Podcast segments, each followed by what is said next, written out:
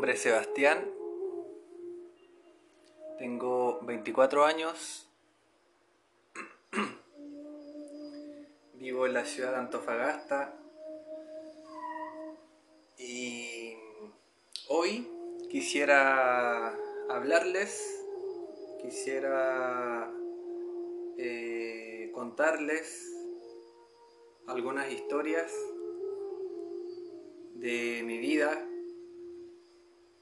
un movimiento espiritual que ha existido en realidad desde formalmente desde la venida de Jesús de Nazaret.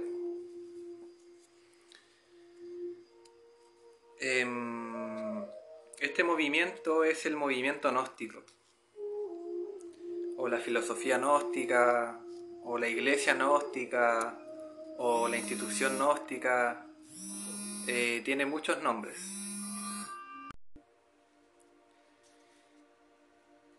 Y em,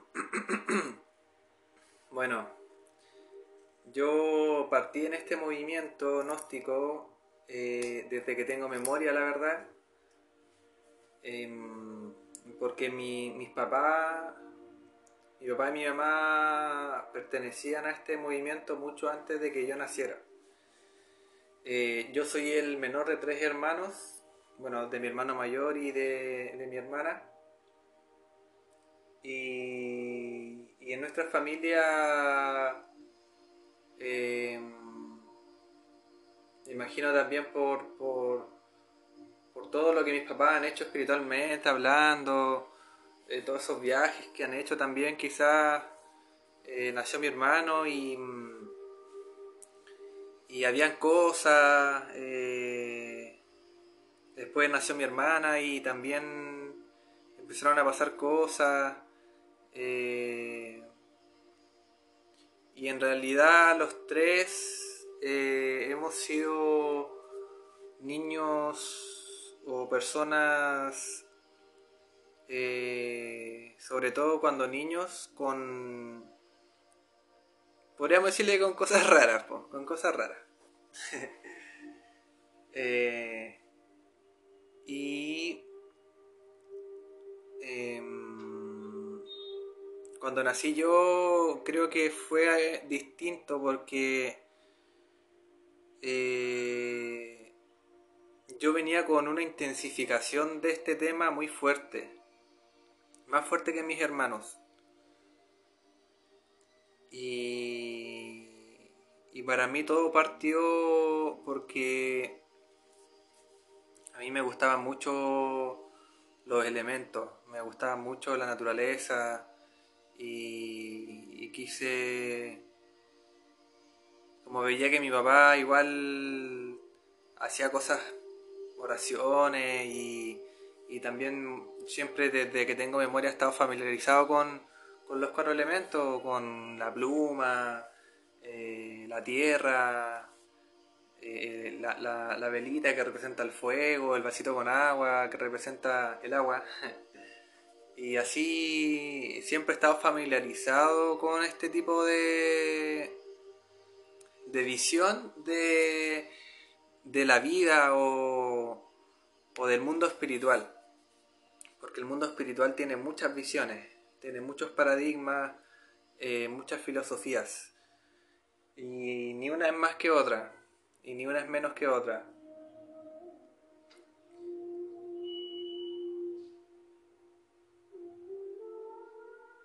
Bueno, continuando con la historia, mi, mi vida eh, ha sido bien marcada por procesos espirituales. Eh,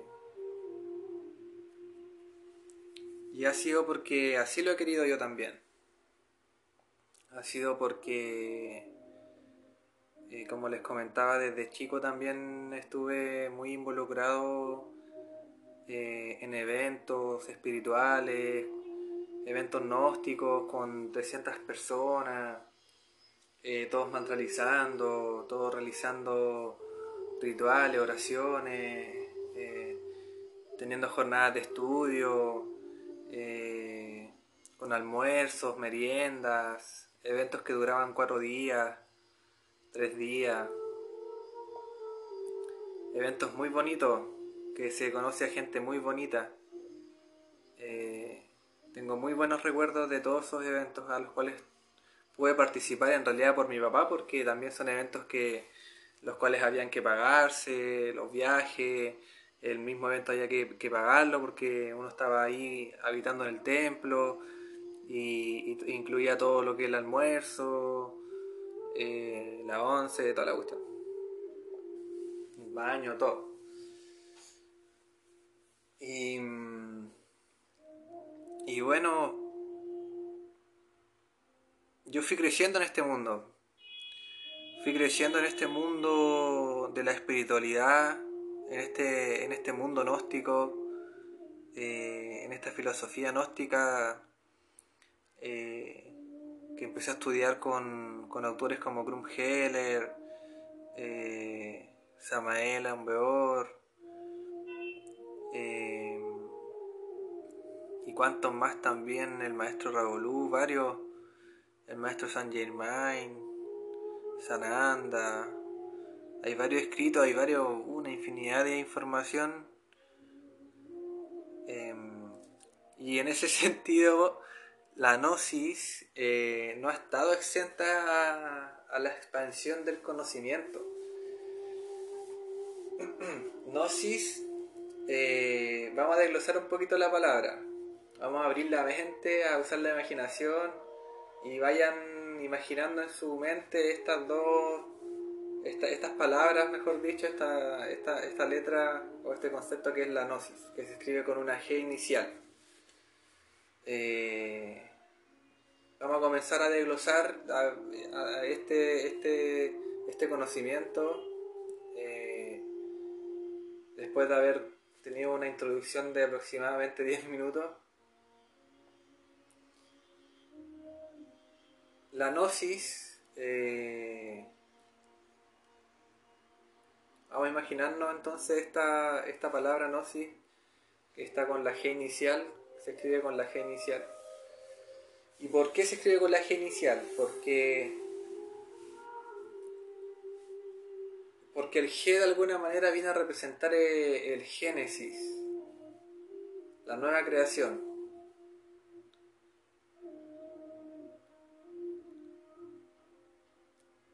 Esa es eh, de alguna manera la, idea que, se le da, o más bien es como...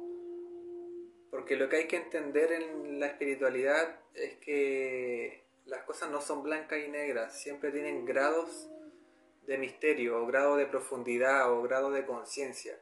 Una misma cosa puede tener una infinidad de variedades de, de puntos de vista, por así decirlo, y y, esos puntos de vista van a depender mucho de, del nivel de conciencia que se tenga, del nivel de inconsciencia también que se tenga. Y en ese sentido, eh, el desglosar eh, la palabra gnosis o hablar de la gnosis en sí tiene muchas muchas perspectivas, dependiendo mucho también de los tiempos. Y, y este, este concepto que yo les voy a entregar de la gnosis es un concepto de una perspectiva contemporánea de lo que es el movimiento gnóstico. Em, no sé si en, el año 400 o en el año 300, donde estaba el apogeo de lo que es la gnosis, eh, se hablaba con esta profundidad referente al tema, me imagino que sí. Pero este G eh, representa, o, esta letra G representa eh, eso. Por eso inicia con, con esta letra del Génesis, de una nueva creación. Eh, a través de dos fuerzas.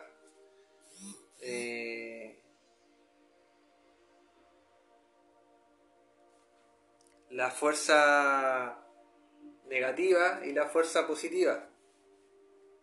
Perdón, a través de tres fuerzas, porque en realidad son tres fuerzas, creas. Eh, la negativa, que está representada por el no, por así decirlo, y la positiva, que está representada por el sí. Y eh, ahí tenemos, si juntamos la G, la N, la O, la S y la I, tenemos no sí. Y si agregamos la S final, representa la energía neutral, la energía del medio, por así decirlo. Eh, por esto este sentido como de, serpiente o de S, que también hace un, un 8 si, lo colocamos como espejo.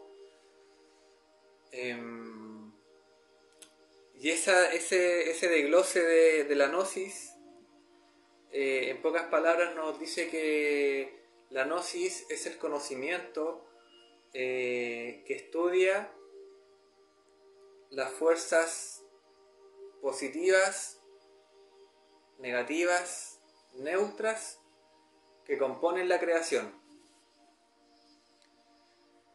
Em, y en ese sentido, la gnosis ha tenido muchas etapas. Muchas etapas. Ha vivido muchas etapas con muchos maestros y con muchos discípulos. Blancos y negros. Neutros también. Y eh, bueno, a mí en lo personal, eh, en esta vida me tocó vivir eh, en, una, en un solo movimiento gnóstico, me tocó vivir las tres fuerzas, la negativa, la positiva y la neutra. Desde muy chico, como estuve muy involucrado desde muy chico en este tema, tengo recuerdos de haber estado pintando un templo cuando se creó, cuando se pusieron los cimientos de ese, de ese templo. Yo tenía, no sé, dos años y estaba ahí pintando. Eh, y así fui creciendo en este mundo espiritual.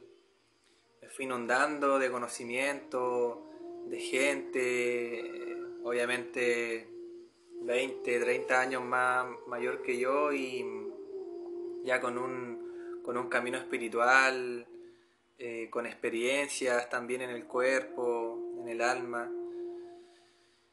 Y, bueno, eh, la, gnosis, la gnosis nace, como les comentaba yo al principio, eh, por el movimiento de, Jesús.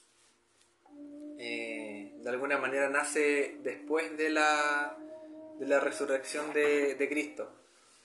Eh, estas son las. Son lo, esto es como parte de la historia de, la gnosis, de cómo se fundó la gnosis y del dónde proviene finalmente esta palabra en latín que significa conocimiento.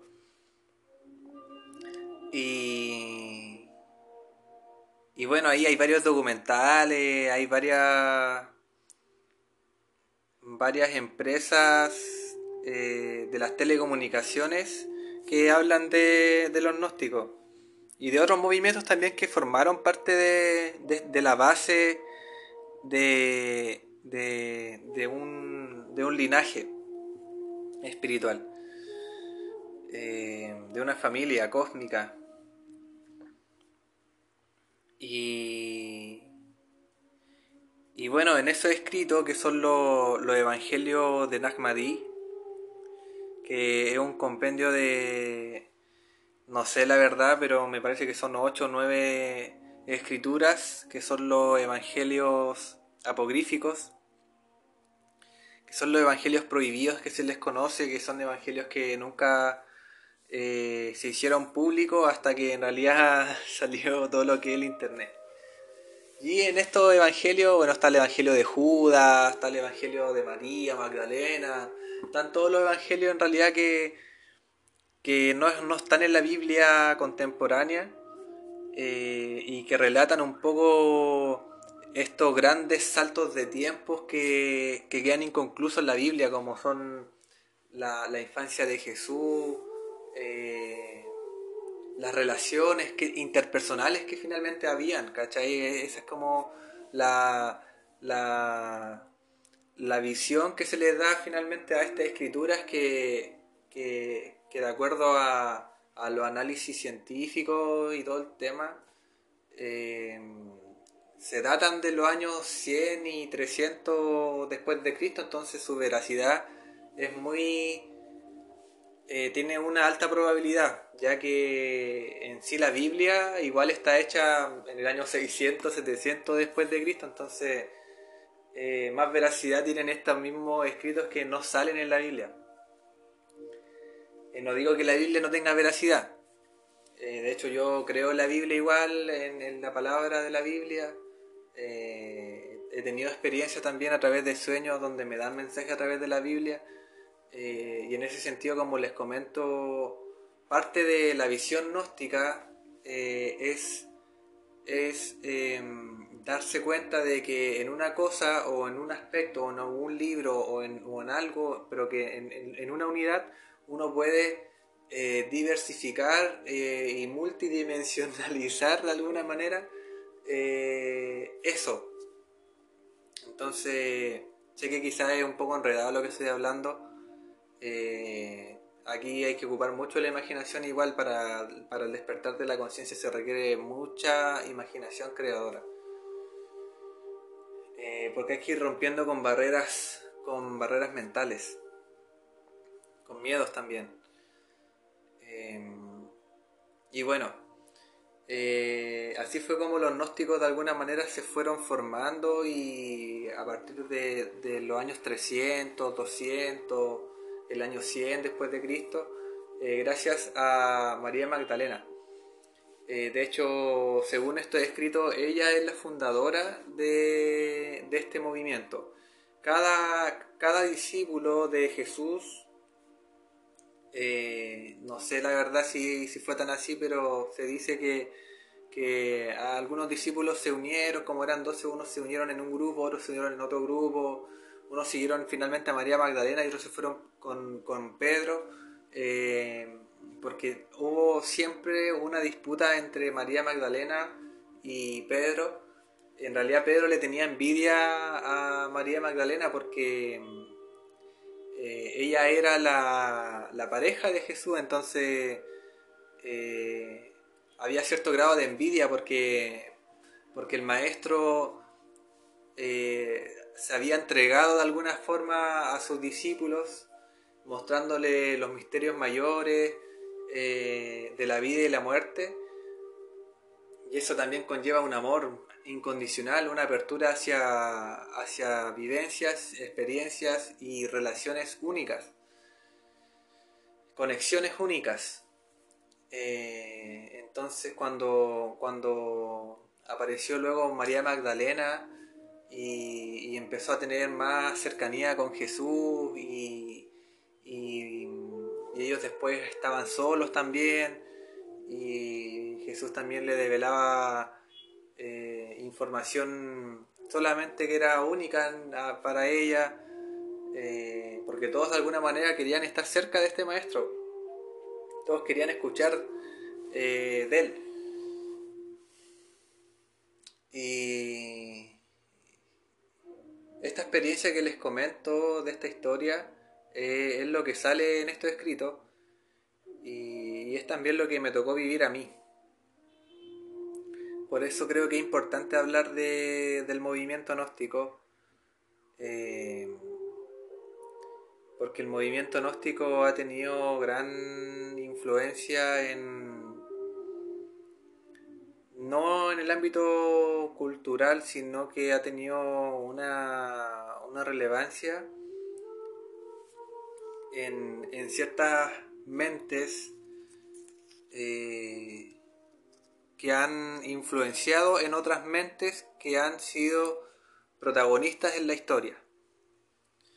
Los gnósticos siempre se han caracterizado por ser, eh, eh, se les conoce también como, como el conocimiento eh, oculto. La gnosis ha tenido muchas etapas como les comento y parte de esas etapas también fue la aniquilación de los gnósticos, la, matanza de los gnósticos, precisamente por todos estos conocimientos que venían a, revelar de alguna manera al hombre frente a frente a un sistema.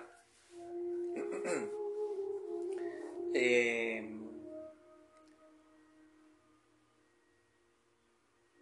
la gnosis, como les comento, significa conocimiento. La gnosis es conocimiento en sí. Y han existido maestros en la gnosis que han, ido, que han venido a marcar ciertas etapas eh, en este movimiento gnóstico. Los masones son parte de, este movimiento gnóstico. Eh, se dice que la gnosis eh, es la gran madre de todas estas perlas brillantes que son las religiones o las iglesias. Ahí cito a, a Víctor Manuel Gómez, que fue el maestro gnóstico contemporáneo de alguna manera que vino a, a, marcar un antes y un después en lo que es la gnosis contemporánea. Eh, para no extenderme mucho con el tema, eh, porque quiero entrar de lleno igual a, hablar eh, cuál fue mi experiencia como gnóstico. Y mm, Víctor Manuel Gómez, él entregó más o menos 80, 90 libros donde habla de muchas cosas, magia, teurgia, liturgia, antropología, filosofía, yoga, eh, budismo, cosmovisión andina, medicina con planta, temas alucinógenos, magia blanca, magia verde, eh, también habla un poco de magia negra, cómo contrarrestarla, eh, astrología también toma él eh, y un montón de temas en realidad que yo no, conozco. pero sí tuve que de alguna manera estudiar en su momento así como pincelar y por eso tengo estos, estos recuerdos. y él, para poder hablar de este tema que igual es un poco quizá delicado espiritualmente. Eh, y digo delicado porque he aprendido a tomarle el peso a esto, precisamente por, por los egos, precisamente por estas historias que le he contado de, Pedro y María Magdalena, donde hay una disputa de envidia que eh, me tocó vivirlo mucho también en, esta vida, eh, en, el movimiento gnóstico que, yo eh, estuve toda mi vida prácticamente y del cual son mis bases y, y, son mis bases espirituales. Em, se me fue un poco la onda, pero es parte de también, creo que se siente algo ahí que no que no quiere que entregue esta información. Pero es necesario. Ahora retomé. Estoy, les voy a hablar un poco para poder entender eh, la historia de la gnosis contemporánea, porque ya hicimos un barrido como de unos 15 minutos de, de lo que fue la historia de la gnosis, y ahora voy a adentrarme un poco a lo que es la gnosis contemporánea ya que es la gnosis que, que, yo practiqué, la gnosis que más de algunos de ustedes también ya conocen. Eh, comentar igual, comentarles igual que, que la gnosis, no sé si ahora, la verdad, porque actualmente la gnosis eh, está en un proceso muy decadente, la gnosis contemporánea. Eh, decadente en el sentido de que ya no se está practicando como antes. Ahora la gnosis igual sigue masificándose, pero, pero ya nadie, ninguna persona se quiere comprometer. Entonces antiguamente la gnosis y mucho antes de que yo naciera, la gnosis era un movimiento eh, muy selectivo en el sentido de que eh, había cierto, cierto tipo de personas que participaban en los movimientos gnósticos. Ya eh, era un tipo, era, la gnosis se asemeja mucho también a lo que es la masonería, porque en la gnosis contemporánea más o menos, bueno, no contemporánea, contemporánea, pero a partir del 1500 más o menos, la gnosis que empezó a, surgir, a renacer a partir de ahí, fue una gnosis muy clasista.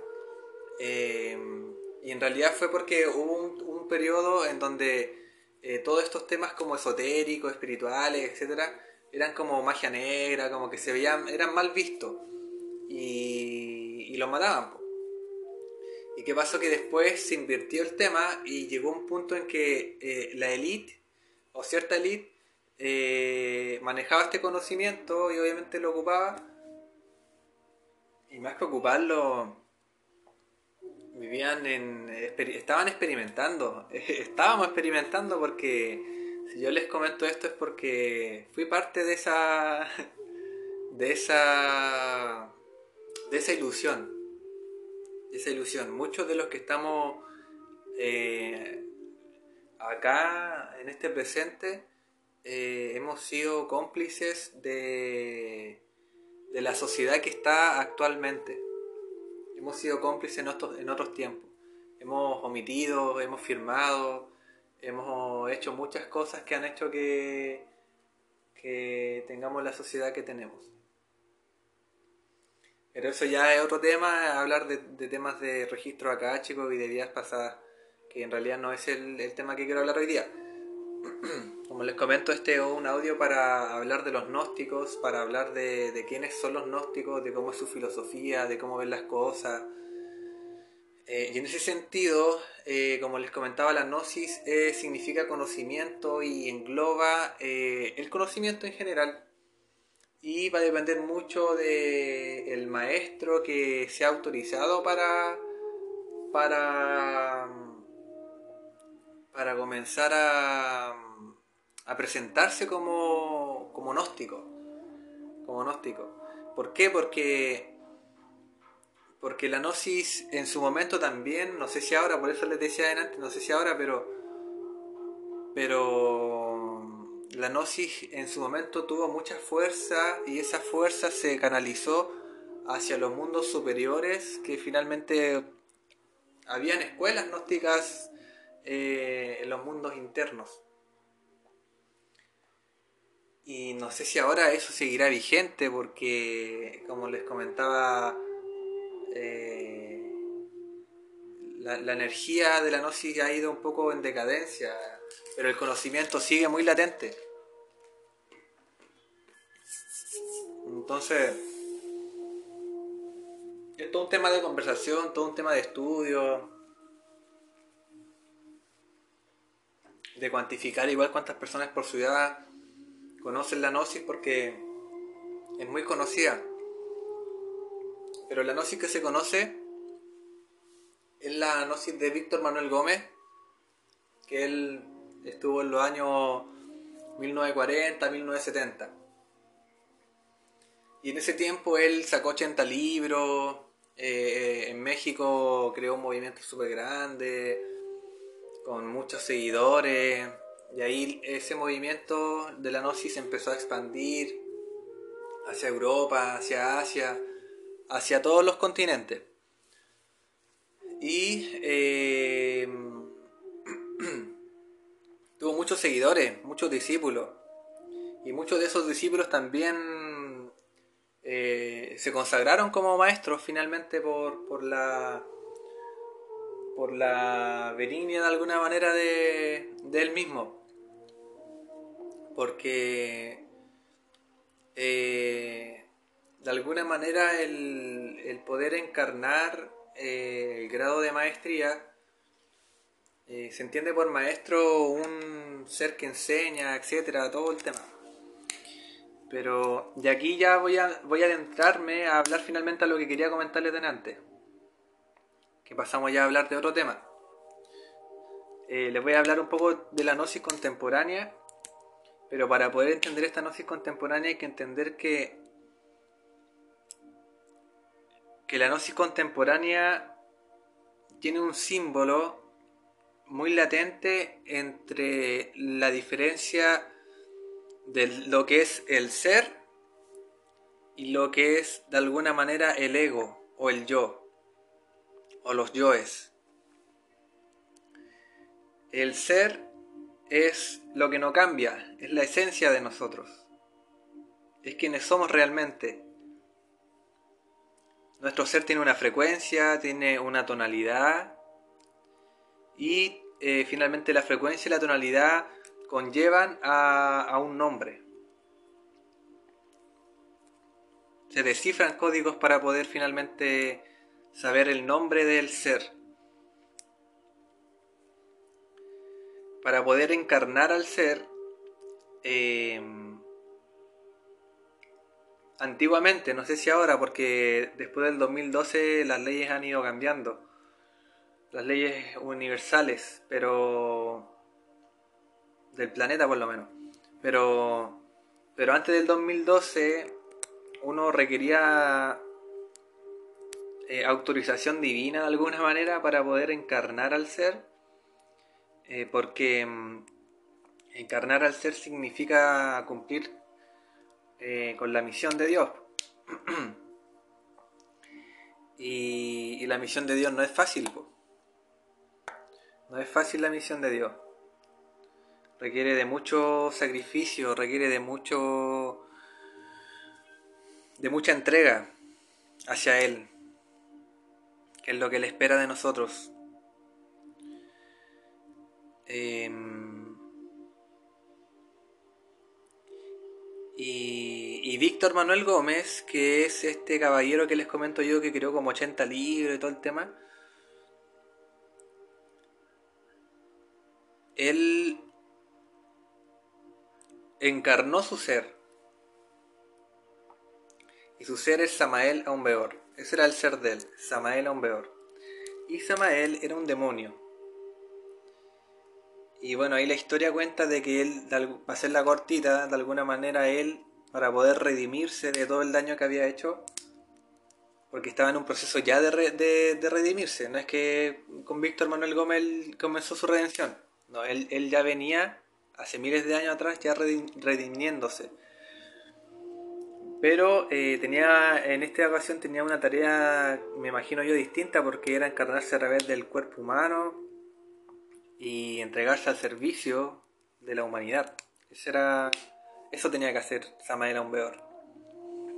Y así fue como él empezó a entregar conocimiento y conocimiento y conocimiento para empezar a liberar de alguna manera eh, la mente humana que estaba presa por los miedos de las guerras pasadas, de la Segunda, Primera Guerra Mundial, la Guerra Fría, todos los eventos que venían sucediendo. Y, y bueno, finalmente él después falleció. Y antes de que él falleciera, eh, conoció a un joven que se llama Rafael Hernández. Y él fue que, quien finalmente continuó con, con la gnosis. Y él, ese maestro de alguna manera fue con el cual yo estuve. Ahora, en esta transición de cambio de maestro, hubo mucha polémica. Algunos no le creyeron a este nuevo maestro, que de alguna manera se presentó como Samael también. Pero los discípulos de Víctor decían que no le creían a este otro a este otro maestro porque porque su maestro nunca le había dicho que iba a volver a reencarnar en otro cuerpo. Porque la diferencia es que, por ejemplo, yo me llamo Sebastián.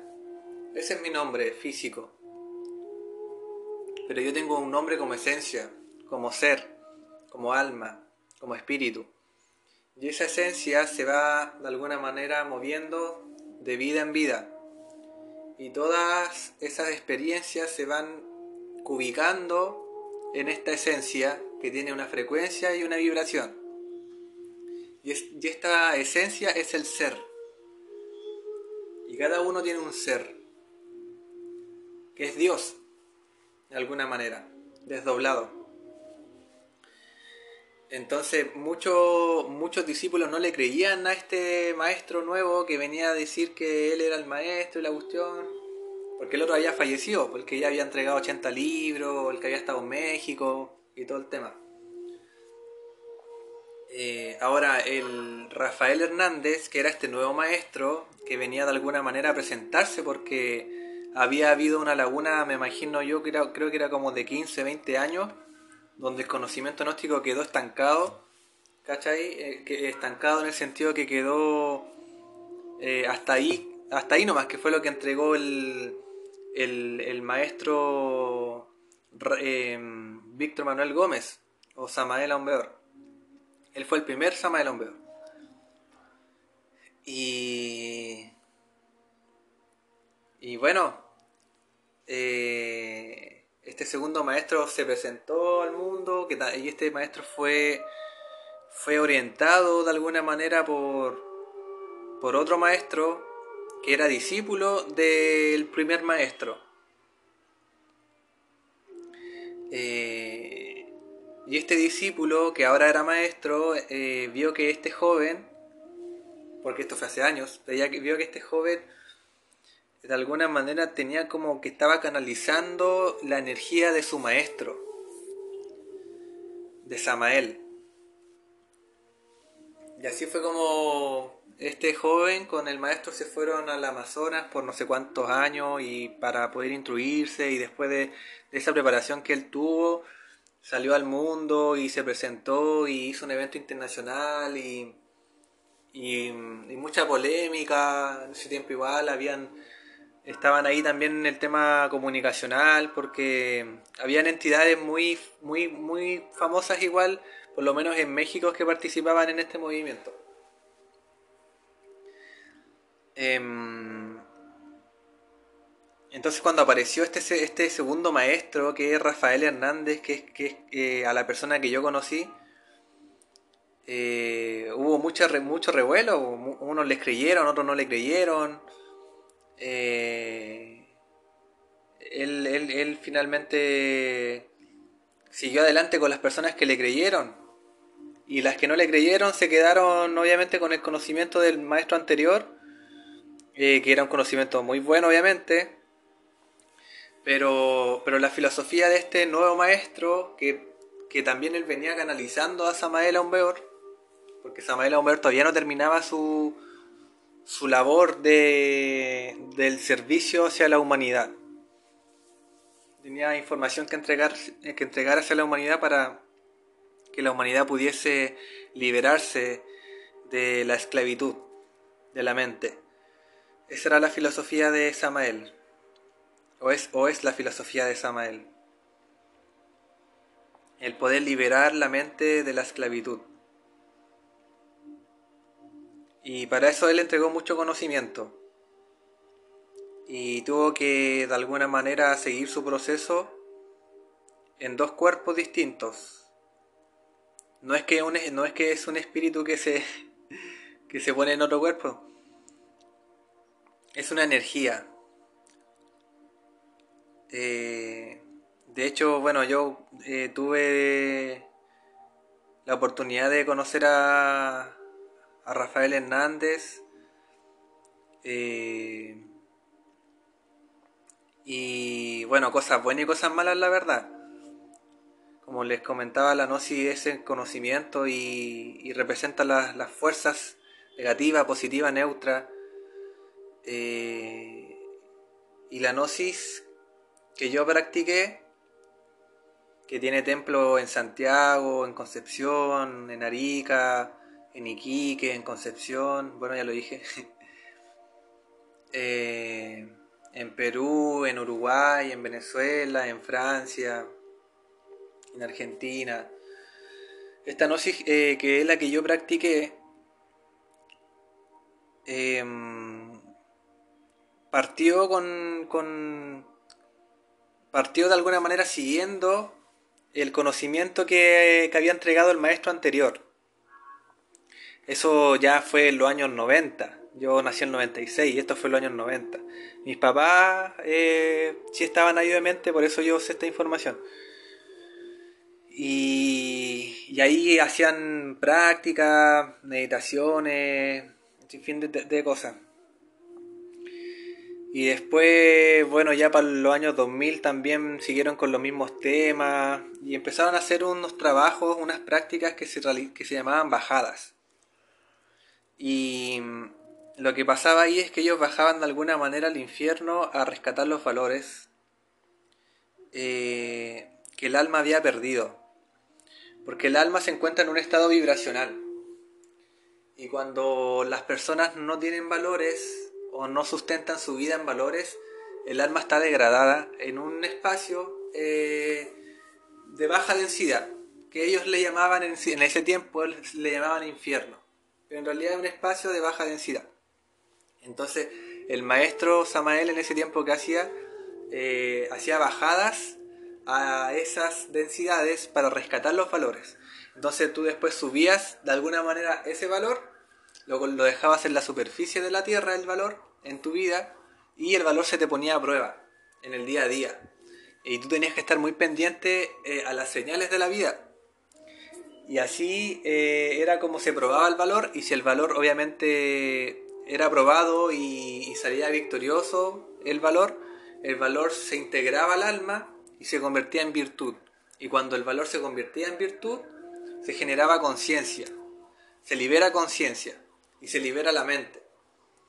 Eh, y todo este proceso también está ligado a la conversión del alma, a la contrición, a la conversión, a la convicción. Eh, todos estos conceptos son conceptos gnósticos, son conceptos que se estudian en la gnosis, que vienen de alguna manera a enseñarnos eh, la purificación del alma para poder elevarla y poder casarse con el espíritu puro, que es el ser. Eh, muchos de nosotros, de nosotras, tenemos como algo que nos dice adentro que hay que hacer algo, pero que no sabemos qué hacer o a qué dedicarnos, no sé. Y esto está muy relacionado con esto. Obviamente uno puede hacer finalmente muchas cosas en la vida, pero eh, lo que el ser quiere que uno haga es algo único y es muy difícil de encontrarlo.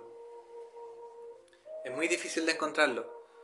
Eh, ya ahora me acuerdo de ese dicho que sale en la Biblia, no me acuerdo bien, pero dice así como que es ancha la puerta pero estrecho el camino. Eh, y así es, pues. el camino del ser es, es así. Y, me tocó vivirlo, me tocó vivirlo con, con un maestro eh, con una maestra también, porque también en, la gnosis que yo practiqué también había maestra. Eh, y en ese sentido, la gnosis que yo practiqué siempre fue renovada, siempre se fue moviendo, eh, porque el maestro decía que, que así como la naturaleza se renueva, el conocimiento también tiene que irse renovando con la naturaleza, tiene que irse, tiene que ir a la par con, con la tierra. Y, y en ese sentido las leyes van cambiando, las leyes, las leyes espirituales cambian, eh, las prácticas también van cambiando, las formas, todo va cambiando. Y yo soy, soy, soy un, un testigo de, este cambio, soy un testigo de este cambio, de, este cambio que hemos visto igual en las redes, en las redes ahora hay mucha masificación de la espiritualidad eh, y hartas cosas. Eh, y, todo esto se hablaba, me acuerdo yo. El 2012, el 2010. Eh, nosotros como gnósticos nos estábamos preparando para, esto que, estamos viviendo hoy en día, porque sabíamos que venía una crisis social, que venía un despertar de la humanidad. Eh, y hubo mucha preparación de parte de nosotros, mucha preparación, años preparándose. Eh, en mi caso, igual, diría, no sé, 7 años, 8 años preparándome. Y, otras personas más tiempo, 20 años, 25 años preparándose. Entonces, el trabajo que hay detrás de, este audio en realidad que estoy haciendo, o la experiencia que hay detrás de este audio, eh, es grande. y no lo digo con ánimo de sentirme grandeza ni nada, sino que lo comunico eh, para aperturar de alguna manera lo que posiblemente en el futuro podamos conversar en este tipo de, de aplicaciones o no sé cómo se llame. Em, y bueno, después, después del 2012, Samael, eh, el maestro a nosotros nos decía que su contrato como Samael, por así decirlo, llegaba hasta el 2012 y de ahí en adelante él no sabía muy bien qué iba a pasar. Eh, hasta que llegó el 2012, me acuerdo, y hubo un evento en, en, febrero del, 2000, del 2013, un evento de, de urgencia, me acuerdo, y fue un, un evento que se hizo de manera urgente porque había renunciado el Papa. Y eh, ahí se nos pusimos a hablar un poco de, de todo lo que venía, de, de toda esta de todo este ego que tenemos todos de alguna manera que, que nos juega muy en contra muchas veces también en los temas espirituales. Mi intención la verdad es que no es, no es entregar ni una verdad.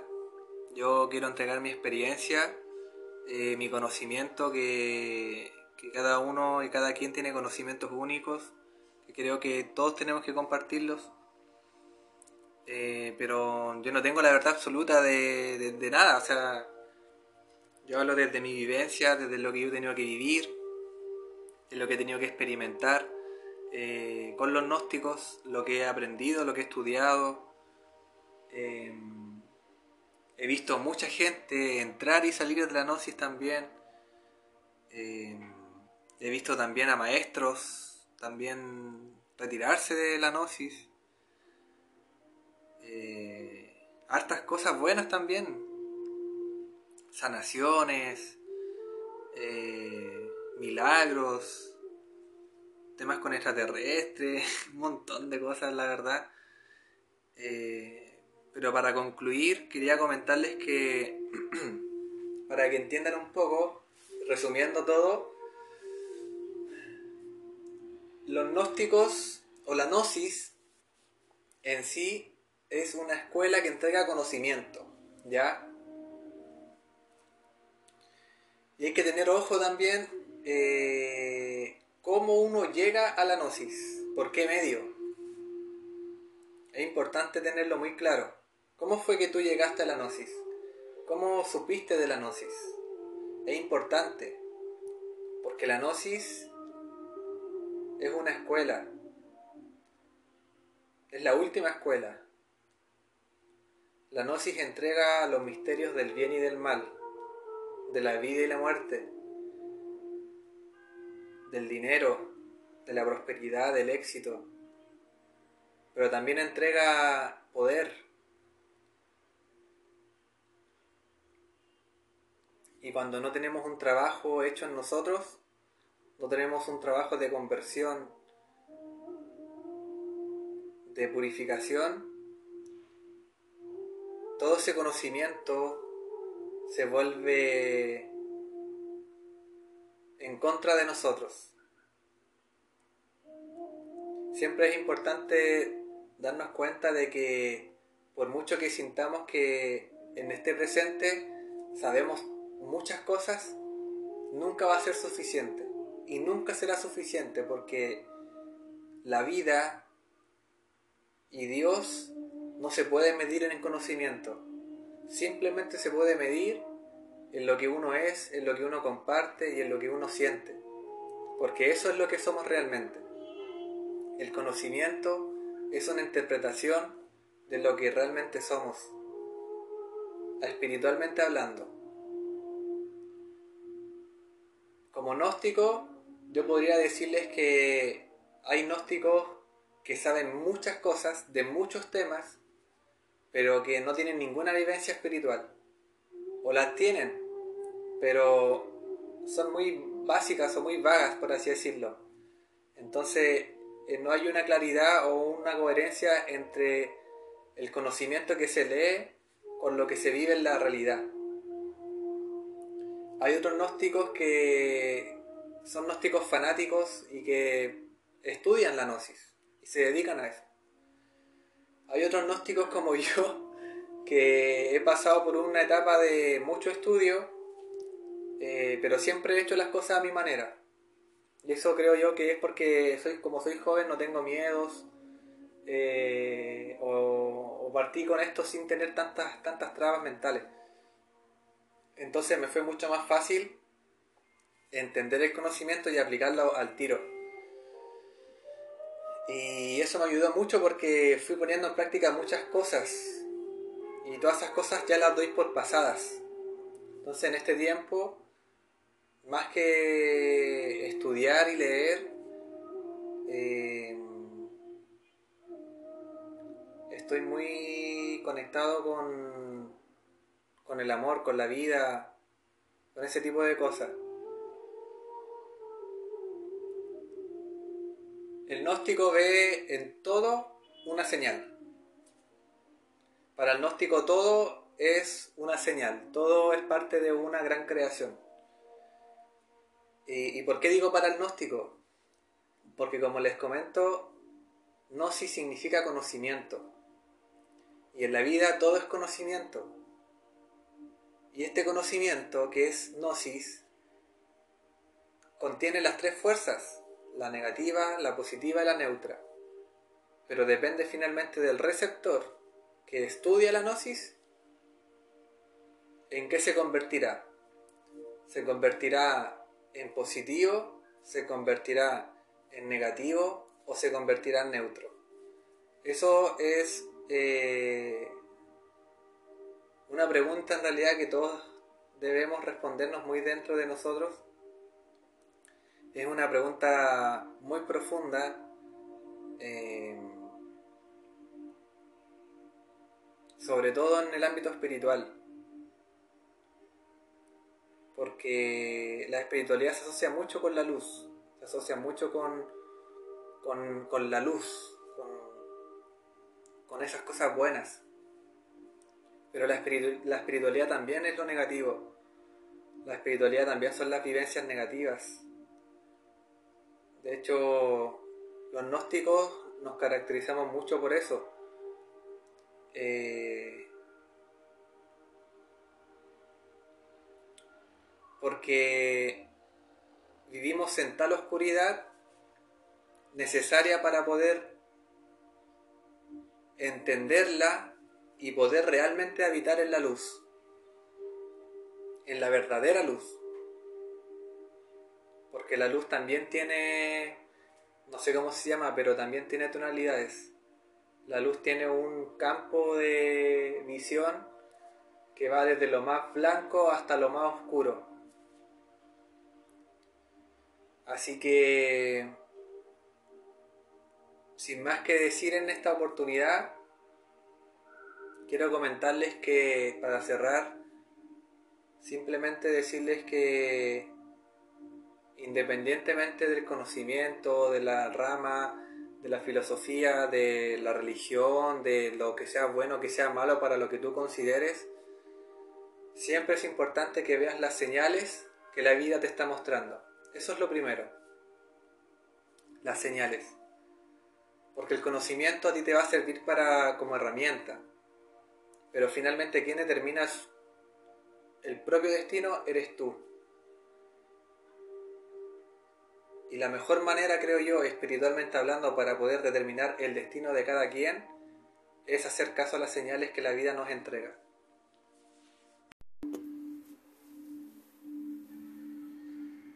Hola voy a continuar con la segunda parte de, de, esta historia de la gnosis.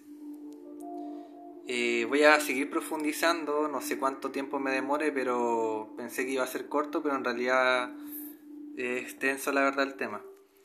Eh, ¿Y por qué extenso? Porque, mm, porque la gnosis formó parte de mi vida y, y creo que lo sigue siendo, sigue formando parte de mi crianza, de, mi forma de ver las cosas también fue gracias a, este conocimiento gnóstico. Eh, obviamente cada quien decide cómo, eh, cómo interpretar el conocimiento. Eso es importante igual mencionarlo, porque em, en la gnosis que yo practiqué, en donde los eventos que se hacían duraban cuatro días y, y habían 300, 400 personas. Eh, después con el tiempo y a medida de que yo fui creciendo, eh, se fue... Em, empezó a haber menos gente. Y Y bueno, antes de continuar, quiero hacer un paréntesis porque acá en el, en el edificio donde vivo están trabajando más arribita, así que capaz que se escuche de vez en cuando así un martillazo o, que están taladreando, así que eh, eso, para que no se asusten. Em, como les comentaba, la gnosis eh, es parte de mi vida. Me considero gnóstico porque ha sido el conocimiento que a mí me ha permitido poder entender eh, todo, todo, todo, todo. Em, y bueno, como les comento, igual obviamente depende mucho de la percepción de cada, de cada uno, de cada una que, que, tenga con respecto al conocimiento. Eh, el templo mayor que se le conoce, o, la gran casa madre, por así decirlo, de, de la gnosis eh, que yo practiqué, que se vendría conociendo como la gnosis de la segunda etapa, porque la primera etapa era de, haciendo un recuento un poco, la primera etapa era de eh, el maestro eh, que humanamente se llama Víctor Manuel Gómez. Eh,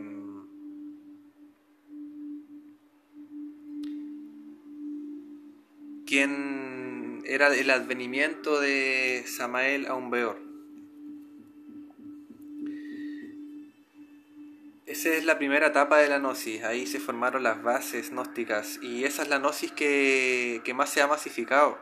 Esa es la gnosis que nosotros vemos en internet, en los cursos, eh, eh, hay panfletos también que se ven en las ciudades, yo he visto acá en, Antofagasta, en Viña, en Portomón, en Santiago, y varias personas también han conocido la gnosis, no por la gnosis que yo practico, o que yo practiqué, más fuertemente hace ya tres años atrás.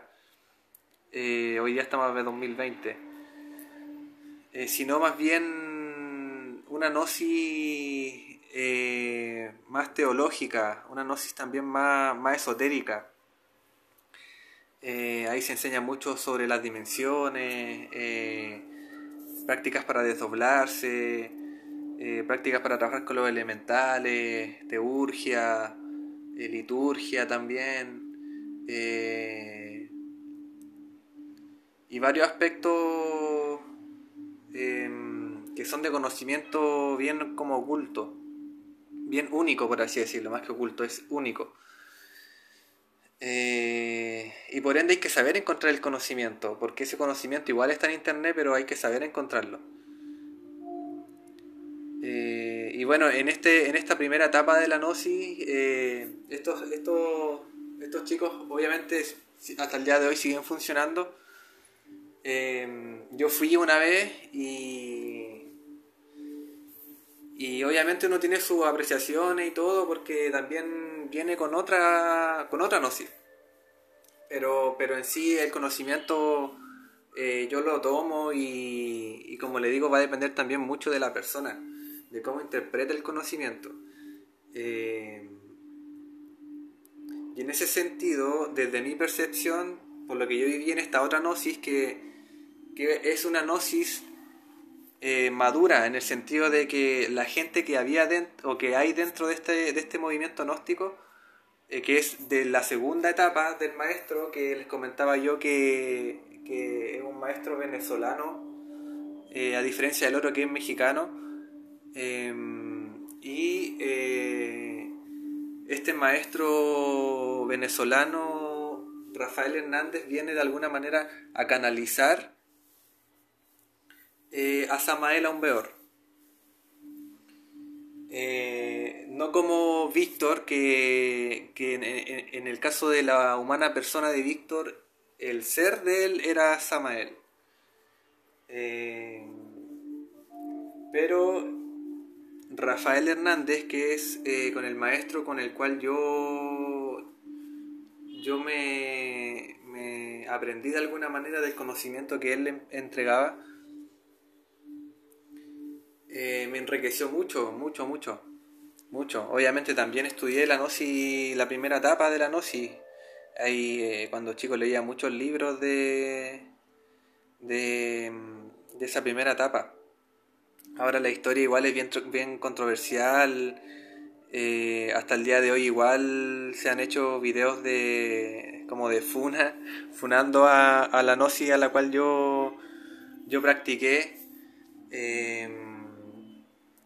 Y con justa razón también, o sea, nadie es santo, nadie es santo. Y por eso les comentaba también en, el otro audio que, que que la Gnosis es una escuela que saca magos blancos y magos negros.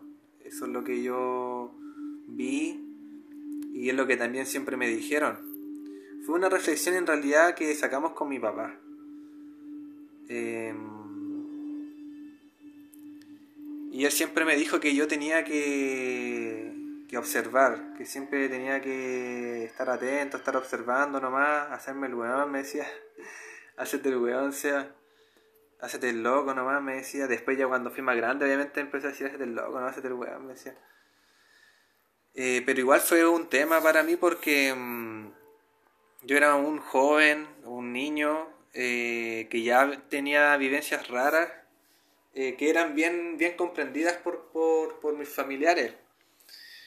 pero así como eran entendidas, entendidas, también había una responsabilidad por, por, por lo que yo veía, por lo que yo sentía, por los sueños.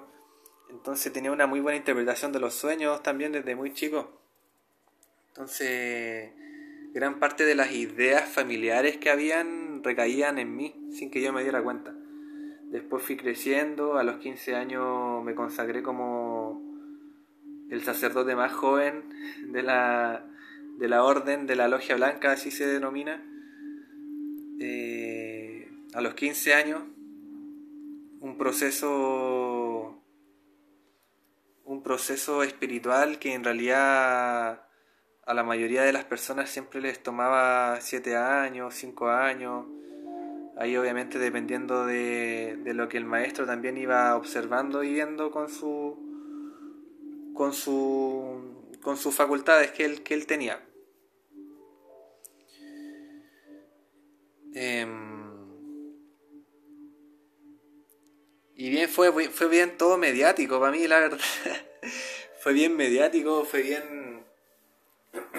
fue bien raro, creo que lo tomé con mucha madurez el tema porque era el sacerdote más joven, habían varios jóvenes también eh, que habían hecho este seminario para convertirse en, en, en, ISIS, que se les conoce a las mujeres, y a los sacerdotes se les llama, a los hombres se les conoce como sacerdotes. Las Isis vendrían a representar como las monjitas. Eh, todos con sus vestiduras, obviamente, y todo. las diferencias sí son que acá, obviamente, uno puede tener pareja, puede hacer tu vida normal, sin problema. Y ni nada, no, hay. hay no hay, eh, hay libertad de acción, hay libertad de acción. Eh, pero también hay que cumplir, como uno tiene un grado de, o está comprometido de alguna manera con, con esta iglesia, porque por lo, por lo, menos acá en Chile está constituido como una iglesia. En otras partes, obviamente por el gobierno no se puede o, hay trabas. Acá en Chile se constituyó como una iglesia. Eh, y la casa matriz de esta, de, esta iglesia o de este movimiento gnóstico a nivel sudamericano está en, en, Lampa, en Santiago. El templo es muy bonito, es muy especial. Eh, quienes lo conocen sabrán de a, lo que me estoy refiriendo sobre este lugar. Es muy, es muy místico. El templo tiene la forma de un cuerpo humano. En la cabeza uno entra a la habitación, debe ser, no sé, de unos 12 metros por 12 metros de ancho, o no, más, más, debe ser más. Eh, es como una nave espacial, es bien bonito. Em, el conocimiento gnóstico que yo experimenté, al cual yo pude acceder, eh, es increíble. Es fuerte, requiere de, de, mucha madurez en el sentido de no volverse loca, loco. Eh, porque lo vi. Vi gente adulta, mayor que yo, que debería, creo yo, haber sido todo lo contrario, porque por eso les, comentaba que creo que he tenido una madurez igual súper grande para eh, llevar las cosas que he tenido que vivir espiritualmente. El hecho de ser el sacerdote más joven eh, del movimiento, eh, porque había otros jóvenes que tenían, no sé, 28, 20, 18, 19, 30, 40, habían de todas las edades, pero yo tenía 15 años no, tenía ni idea, no tenía ni siquiera idea dónde estaba parado.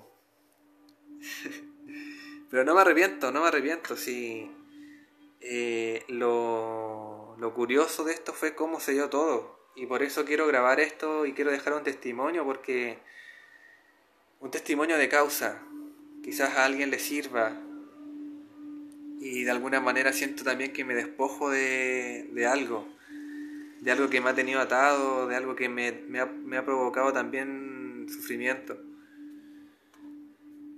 Eh, y no culpo a nadie, no culpo a nadie, no culpo a nadie. Eh, hoy en día me alejé de la gnosis, estoy lejos de la gnosis.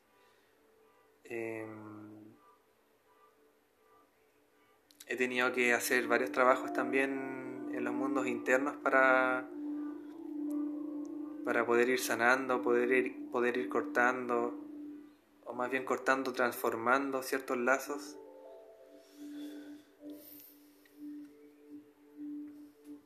Y ha requerido de un trabajo en varios niveles de mi vida, eh, básicos, muy básicos, hábitos básicos que se han tenido que cambiar. Ha sido un trabajo que comencé creo a vivir cuando me fui de Puerto Montt en el 2015 y más fuertemente cuando me vine a Antofagasta el 2017. Es primera vez que tengo tan claro algo, así como las etapas que he tenido que vivir en mi vida, las tengo súper claras. A diferencia de, ahora, por ejemplo, no tener claro qué hacer con mi vida, eh, de tener crisis existenciales por esto, de sufrir por esto también, harto.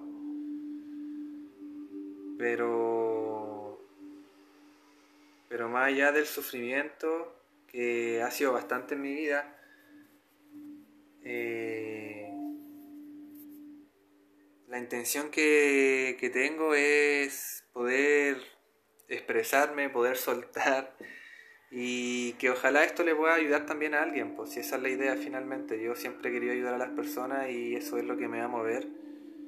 Eh, y también he tenido que ir, he, he tenido que ir transformando este servicio. He tenido que ir entendiéndolo mejor, realmente, cómo quiero aplicarlo en mi vida.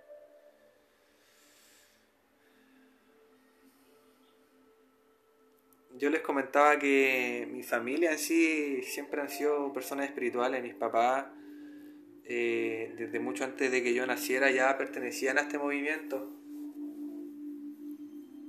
Y movimiento que, que tengo que mencionar también que para que se vaya entendiendo la idea, siempre ha estado de la mano de gente con dinero. No, no, no todos, no todos, pero, pero en general para poder sostener eh, un proyecto como el que se hizo con la iglesia gnóstica, acá en Chile eh, requiere de, de, catch y de gente, de harta gente. Y eso se logró.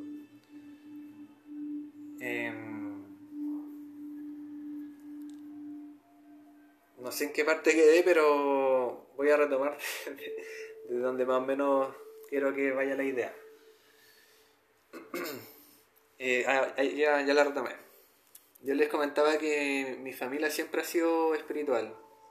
Más fuertemente mi, mi viejo, mi padre, mi padre, mi padre querido, con el cual hemos tenido muchas peleas, hemos peleado mucho, eh, nos hemos herido mucho, eh, hemos vivido hartas cosas los dos y yo lo, yo lo he rechazado como hijo por no ser un padre presente, por no apoyarme, o más que por no apoyarme porque sí me ha apoyado siempre eh, y eso es lo que yo estoy valorando ahora, ya después de que me he pegado barris porrazos en mi vida.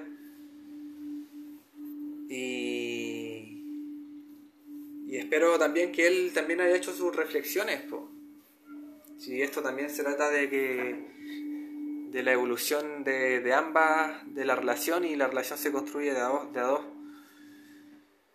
Eh, pero bueno, nosotros, a mi papá se le dio la oportunidad, vivíamos en Santiago, se le dio la oportunidad de viajar a, de irnos a vivir a Puerto Montt, nos fuimos a Puerto Montt, la vida nos cambió en un 180 grados. Yo tenía 10 años, 11 años y me acuerdo y me imagino cómo fue para mis hermanos, para mi mamá, para mi papá y todo. Pasamos de vivir, de vivir en una casa eh, con ratones, que tenía roto el techo, eh, una casa no digna, pero era una casa, con una familia muy especial. Eh, a vivir en Puerto Montt en una casa de socobesa, con, ventanales, con en el techo para ver las estrellas, me acuerdo. Eh, un patio grande, con ventanales grandes, una cocina bonita. era la vida que mis viejos siempre habían querido tener. Y yo me acuerdo que que bueno, parte de la gnosis, de la gente de la gnosis también hay chamanes, hay, hay, hay gente de todo tipo, arquitectos, psicólogos, ingenieros, gente humilde, eh, hay de todo, hay de todo, hay de todo. Em, y, nada, pues así fue como fuimos creciendo y, finalmente por cosas de la vida también que yo sé bien cómo fueron las cosas, pero no quiero profundizar tanto porque no es la idea. Eh, quiero, ir a otra, eh, quiero ir a otra idea. Eh, pasó lo que pasó nomás, mi viejo también abrió un, un santuario que se le llamaba, todo esto ya estoy hablando del año 2010, 2011, empezamos a hacer una preparación eh, porque se venía el año 2012 y el 21 de diciembre y una fecha bien, bien especial. Eh, y así que todos los hermanos y las hermanas de este movimiento se estaban moviendo, todos moviéndose, el maestro también entregando información, entregando conocimiento, eh, la maestra también que se había consagrado como maestra hace poco, eh, a quien valoro mucho. Eh, la encuentro una persona muy, muy humilde, la encuentro una persona muy... Conmigo por lo menos siempre fue, fue bien, bien amable. Y, por eso les comento que, que, mi experiencia espiritual ha sido bien rara, bien, bien especial la considero y bien, bien fuerte. He tenido la madurez para, para que el ego no me atrape, para que el ego no me, no me coma. No, diga, no digo que no tenga ego, si igual tengo caleta de ego. Pero, pero todo lo que me pasó me lo tomé con mucha, con mucha humildad. Porque el maestro y la maestra siempre eh, fueron bien considerados conmigo.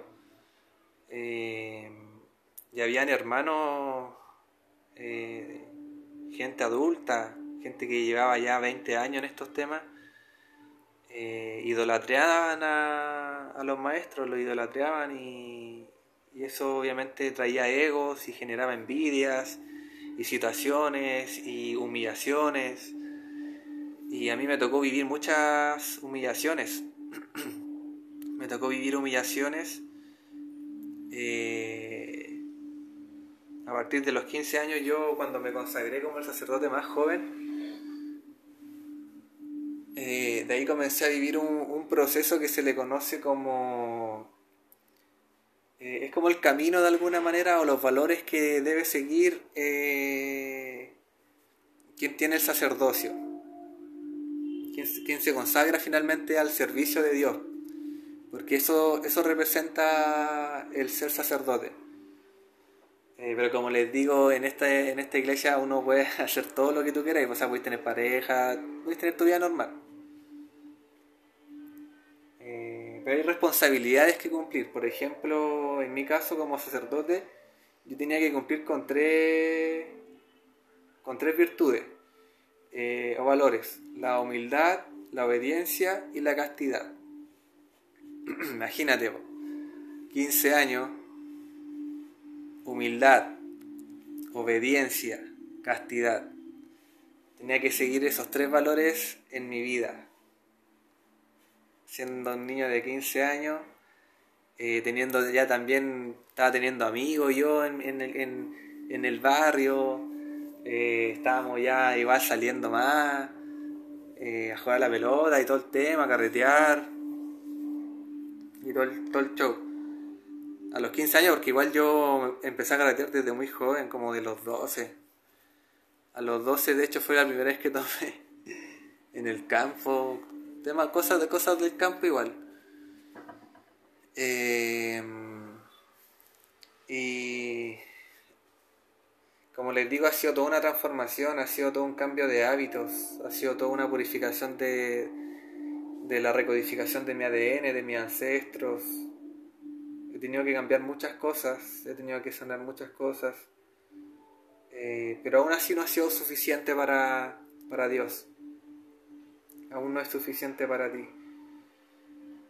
Y, y lo estoy haciendo. Este audio, este audio sé que es necesario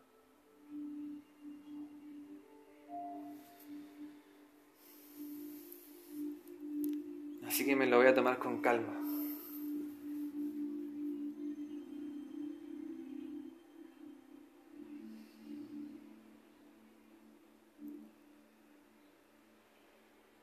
Em, les quería comentar también que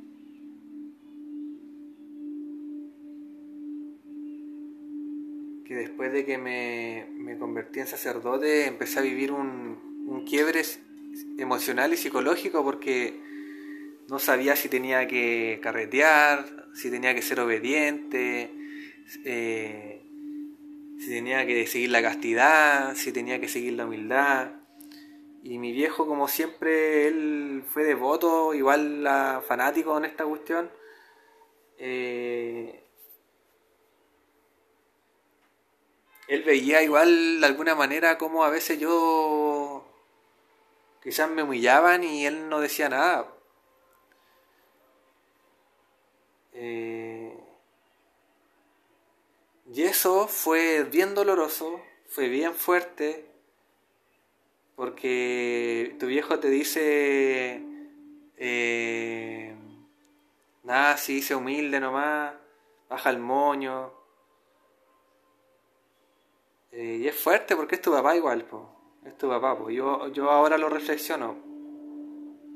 Y antes, hace un par de años atrás, hace un par de tiempo atrás, yo estaba más herido por, por esto, pero no lo entendía bien. Hoy que lo entiendo ya no estoy herido. Lo comprendo y entiendo que él tampoco buscó nada de lo que pasó. Las cosas se dieron así y cada quien tiene que hacerse responsable de finalmente cómo eh, interpreta y cómo lleva su vida. Eh, y eso es la gnosis, eso es el conocimiento, en eso se basa. Yo leí caleta, leí mucho la gnosis. Cuando hice el seminario para convertirme en sacerdote, viajábamos una vez al mes a Santiago. Yo de Puerto viajaba a Santiago, pero había gente que viajaba de, de Concepción, de Antofagasta, de Iquique, de otras partes de, de Sudamérica a, este, a estos eventos que se, se, generaban una vez a la, al mes por cuatro días y, eran cuatro días intensos, de mucha información, de, todo el día estar estudiando. Eh, y después tú al, pasaba un mes y al próximo evento tú tenías que hacer una, una presentación eh, y exponer lo que se había pasado en las clases anteriores, que eran cuatro, cuatro, cuatro ramos. Eh, no me acuerdo ya muy bien cómo se llaman los ramos, pero uno era liturgia, otro era catequesis, o, esos dos eran juntos.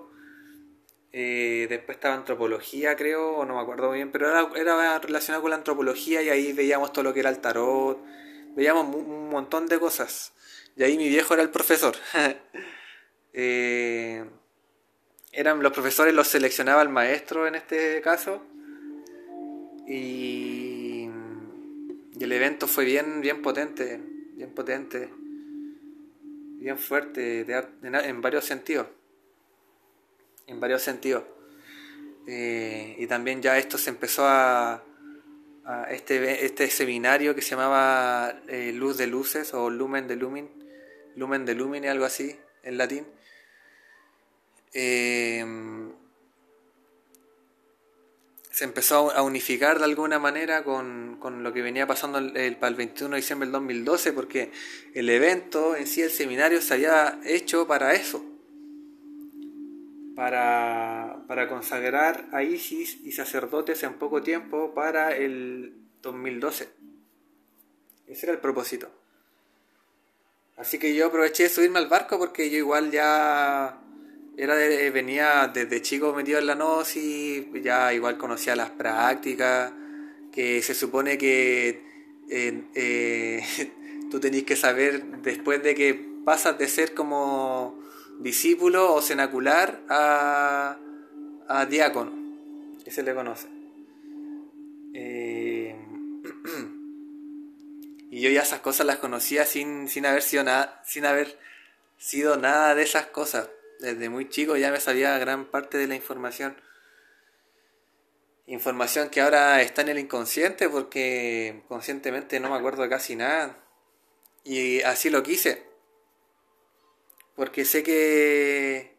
Y fui testigo de que mucha información en la cabeza, más que ayudarte, te, te caga.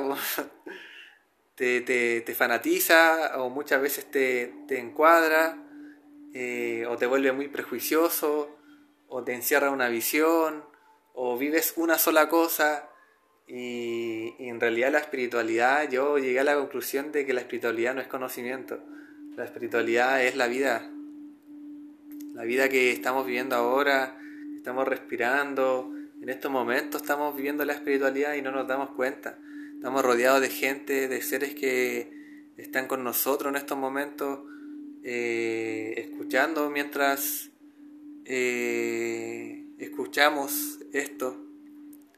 Ellos escuchan nuestros pensamientos y quizás más de alguno de las personas que sean guiadas a este audio eh, van a ser guiadas por, por estos seres. que,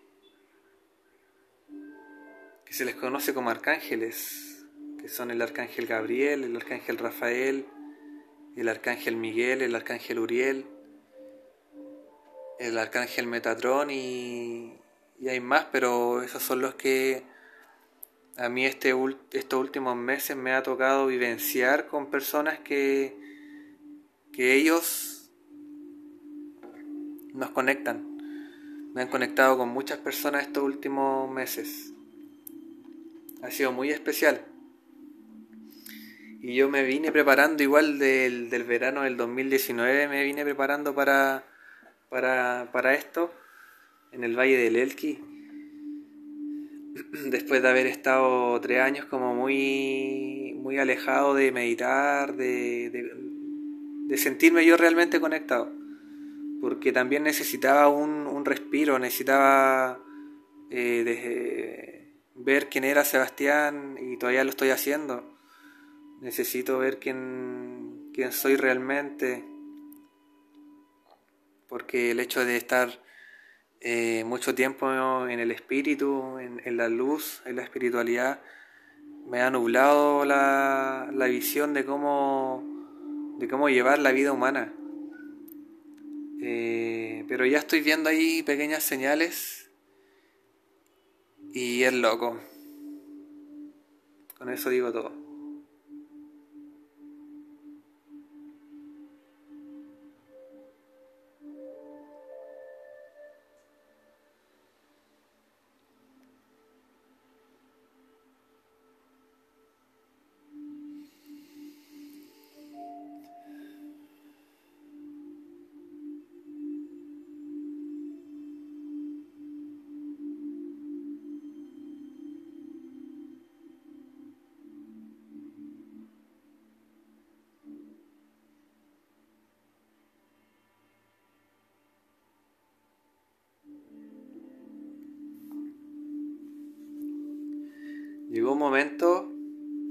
De tantas humillaciones que viví en la gnosis. Me ponían color por todo. no podía ser yo. Y era un niño. Era un niño buscando el camino espiritual, buscando respuestas. Y las encontré. Encontré las respuestas que estaba buscando. Fue doloroso, sí. Enfrenté a gente adulta, pero me pude enfrentar a ellos una vez que seguí el consejo de mi papá. Como les decía, mi papá me dijo, baja el moño, baja el moño, que te callaba. Yo lo hice.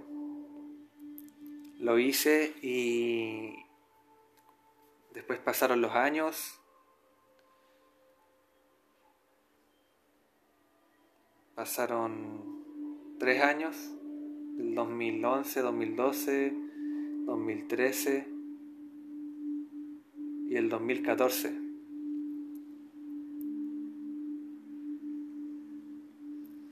El 2014 yo ya tenía, a ver, 15, 16, 17, 18, tenía 19 años ya. Y ahí yo era parte ya como de del grupo que estaba más cerca del maestro. Y ese grupo eh, que estaba más cerca era el grupo también que tenía más plata. Eran aquellos que tenían dinero. Porque tenían acceso a los viajes, porque había que viajar, había que a veces comprar suplementos eh, para hacer las prácticas, las meditaciones.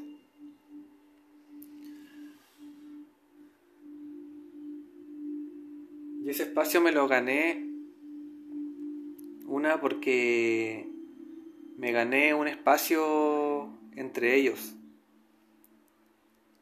Me gané un respeto y, y me lo gané porque porque el maestro y la maestra me permitieron de alguna manera expresarme.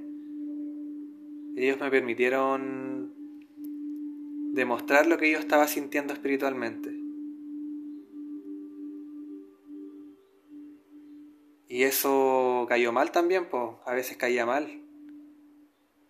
Generaba envidias entre, entre algunos hermanos que que llevaban al maestro al aeropuerto, lo iban a buscar, lo llevaban al hotel, lo iban a dejar, coordinaban los eventos.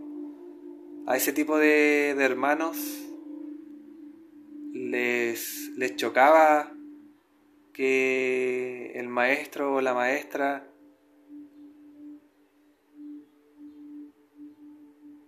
eh, le pusiera tanta atención a un niño.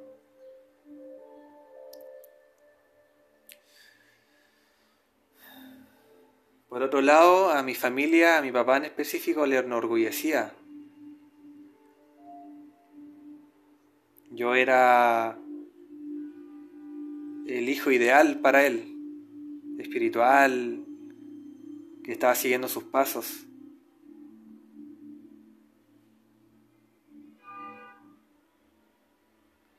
Con los años todo se fue derrumbando.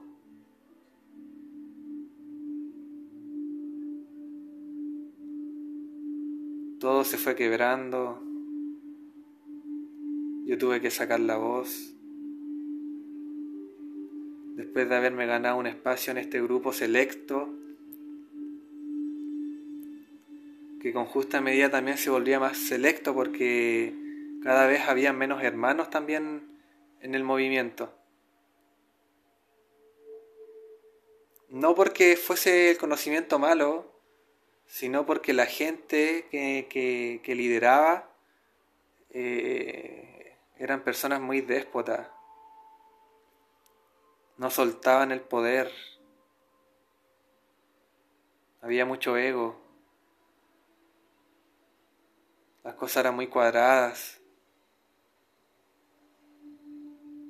había que seguir protocolos, seguir ciertos tipos de vestimenta para participar en ciertas prácticas. Había que hacer después prácticas también, después de que uno se iba del evento, obviamente en los eventos el maestro entregaba canalizaciones.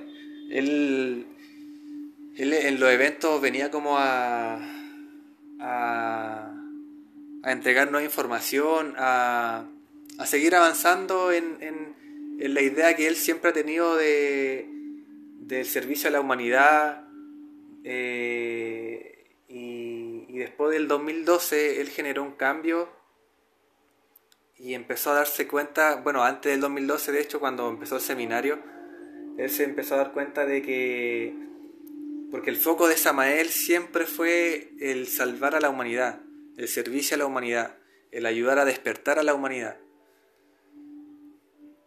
Pero, y eso se se hizo por muchos años, se hizo por muchos años y se masificó y se logró.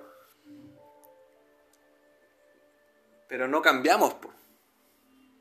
A pesar de que se develó el conocimiento ya públicamente, porque este conocimiento que se develó antiguamente era solamente para ciertos grupos selectos, eh, y a veces ni siquiera era para los grupos, a veces te mataban y era ahí. Antiguamente, chicas y chicos, no se podía hablar del desdoblamiento, eso era brujería. Quien hablaba de eso lo mataban. Y no, no hace mucho. En los 40, en los 30, en los 50. Hoy en día las familias también es, es delicado hablar todavía de estos temas. No fue mi caso. En mi familia así se hablaba de esto. Porque teníamos vivencias, pues vivíamos, vivíamos la espiritualidad a diario, como familia, en nuestras vidas personales, en, en estos eventos de la Gnosis.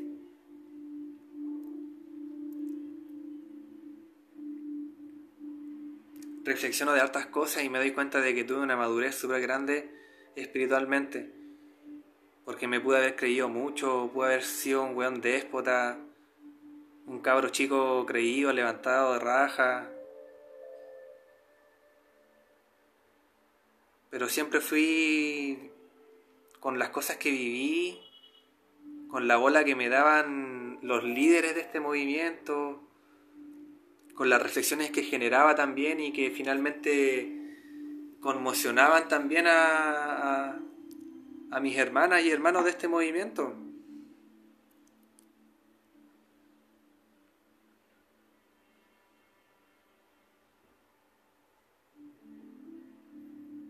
Estas son mis reflexiones, pero...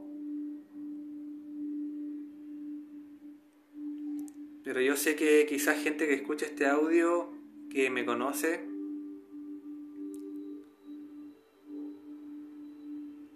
tiene otras percepciones, otras impresiones quizás de, lo que he tenido que vivir.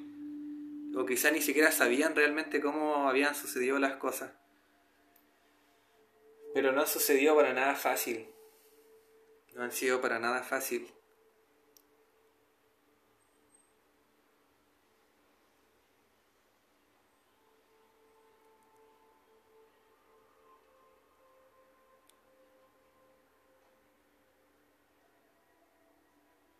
Han sido hartas cosas, la verdad, las que he tenido que pasar con las personas.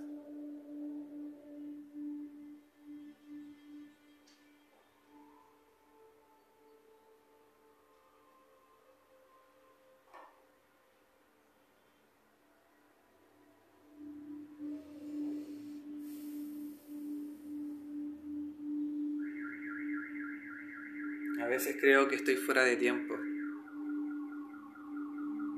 que no pertenezco a este tiempo.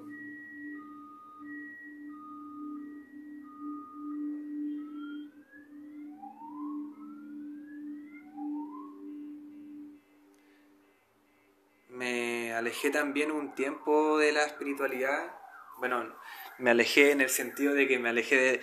Yo digo me alejé, me alejé, pero no me he alejado Em, pero el 2017 yo ya, bueno, el 2000, sí, el 2017. Ahí como que yo ya me alejé como de la Gnosis. Y, fue también difícil porque fue replantarse cosas. Eh, en la Gnosis también se hacen prácticas, uno tiene que seguir ciertas prácticas que se hacen eh, en ciertos días, a ciertas horas. Son prácticas fuertes, bien bacanes, bien bacanes, bien poderosas, bien bonitas. Pero la mayoría de la gente se deja llevar mucho por la práctica y no vive, no vive. Se comete el error de, de depender de la práctica para vivir la espiritualidad. Entonces finalmente como que tengo que esperar el día y la hora para vivir la espiritualidad para conectarme. Me pasó ya ahora último que, porque ya en, hace dos años, ya del, verano del 2019, que, que, me volví a conectar, pero ya de una manera distinta, pues fue, fue como ya como a mi manera. Digo a mi manera entre comillas porque todavía, todavía tengo que seguir eh, puliendo mi ser, para realmente expresar mi espiritualidad. Porque lo único que he hecho hasta ahora es contar las experiencias que he tenido eh, en la espiritualidad, pero, pero yo tengo una espiritualidad que entregar. Tengo algo que entregar y eso falta tiempo todavía, yo creo. Estoy recién haciendo un barrio con lo que ha pasado en el poco tiempo de mi vida. Bueno, ya, ya vamos a hacer una hora del audio. Igual ha sido interesante contarles esto, que para mí es súper personal, es súper personal, eh, y sé también que afecta a terceros. Lo que digo también afecta a terceros, y ni más ni menos estoy hablando de otras personas pero es mi vivencia y no, no los culpo, no culpo a nadie. Si, como les digo, aquí cada quien decide cómo enfrentar las cosas.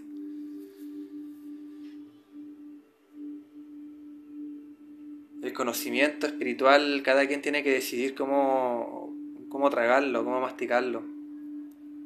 Y yo decidí dejar gran parte del conocimiento en mi inconsciente porque dejé solamente lo esencial. Que estoy por descubrirlo. Aunque suene, aunque suene contradictorio, en la espiritualidad las cosas son así.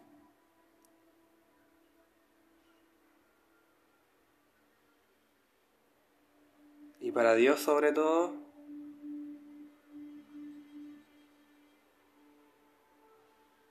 los eventos espirituales son súper inexplicables. Pero siempre tienen un centro al cual llegar.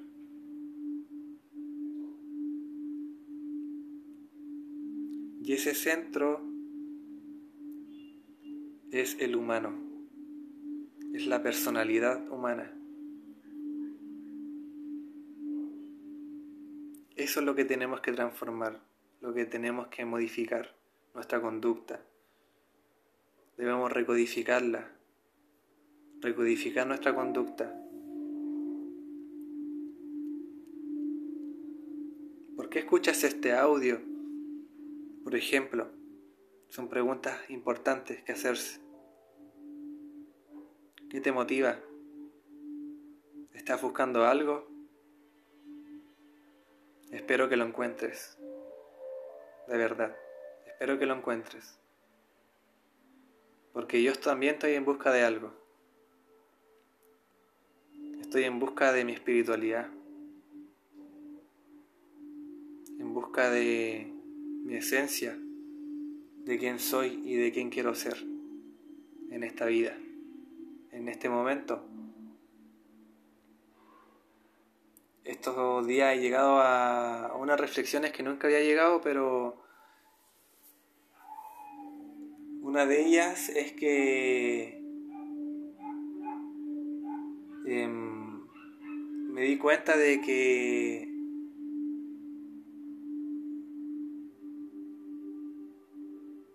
lo primero que me di, que, la primero fue, la primera idea fue recordé que había sido cómplice de lo que hoy está como sociedad, de todo. La forma de construir los edificios, la forma de relacionarnos, todo.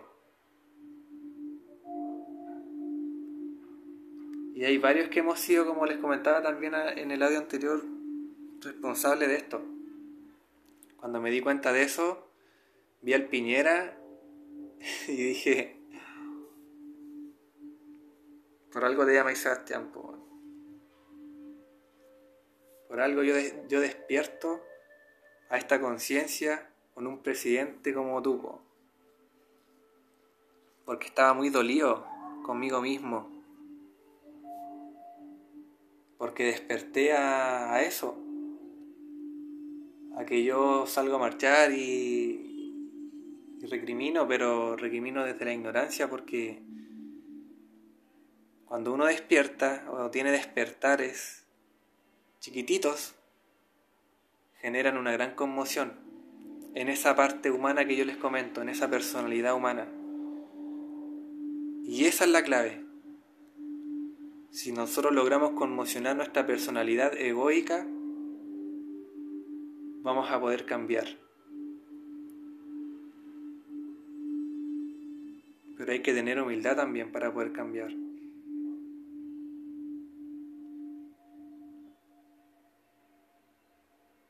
Yo tengo una confusión ahí. Todavía estoy eh, entendiendo bien mi humildad y cómo quiero demostrarla.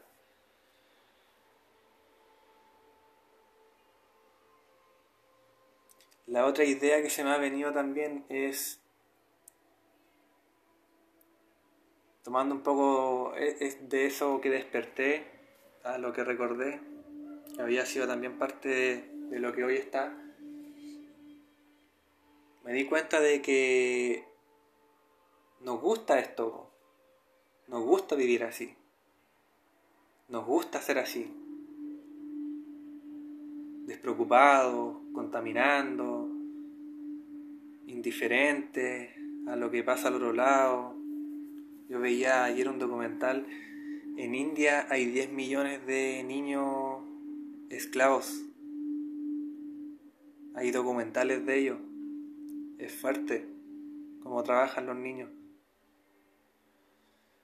Y uno acá grabando un audio, jugando play, con un cuenco de cuarzo, con una vista hacia la costa. y llorando porque no sé qué hacer en mi vida. Llorando por el pasado, por lo que he tenido que pasar en mi vida. Pero me conmociono ante, ante mí, ante mi indiferencia, ante lo que he sido, ante cómo me he formado en esta sociedad. Y llego a la conclusión de que hay que cambiarlo, de que no quiero tampoco vivir en la, en la ciudad.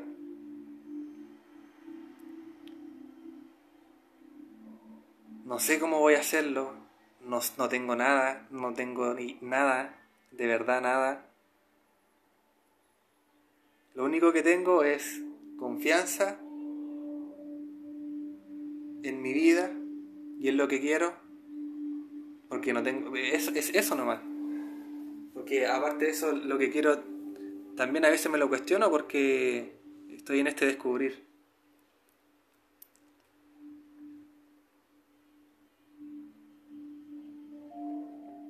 Pero bueno.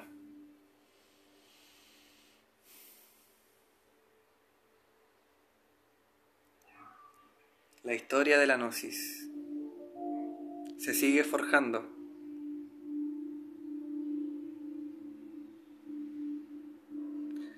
Hay personas dentro del movimiento que, que saben que... Porque a todo esto yo me alejé y mucho, mucho hoy se alejó, hoy se alejó y hoy cómo y ahora le va a ir mal y, y se desvió del camino y así, así son algunos, así son algunos. Pero hay otros que, que no, pues que entienden que uno está en un proceso y esas personas eh, como que sienten que en el futuro voy a volver, pero que todavía no es tiempo, me, me dicen una vez, una vez me dijeron, no hace mucho. Hablé con uno de estos hermanos y, y, fue muy, muy valorable la verdad lo que dijo. Me, yo lo, lo había pensado, lo había pensado pero independientemente de eso, yo llegué a la conclusión de que yo no soy de las personas que quiere ser, de los gnósticos que quieren estar encerrados en templos, meditando, haciendo prácticas por la humanidad. No, no quiero ser ese tipo de gnóstico. Yo voy a ser del gnóstico que sale a la calle, que está en la calle, que vive en la calle, que respira en la calle, y que más que la calle, porque también es un concepto social, es em, el hecho de ser eh, una buena persona nomás, de no andar con la maldad en ningún sentido, y de que si la maldad aflora en mí, saber identificarla y saber también oprimirla. en este mundo de maldad a veces también es bueno que la maldad se exprese de vez en cuando. Pero, pero hay que saber direccionarla y saber filtrarla. Nosotros somos dioses en ese sentido, podemos crear con nuestra mente, pero hay que liberarla. Y ese es el camino de alguna manera que la gnosis invita a liberar la mente, entregando el conocimiento universal, abriendo un campo totalmente nuevo de conocimiento. Eh, eso logra la gnosis, la gnosis logra finalmente liberar la mente, pero a otros no se las libera, se las coarta. Hay de todo, hay de todo, como en todo. Palabra rebuscada. Bueno. Eso. Les mando un abrazo desde un corazón sabio, dolido, puro y noble. Bye.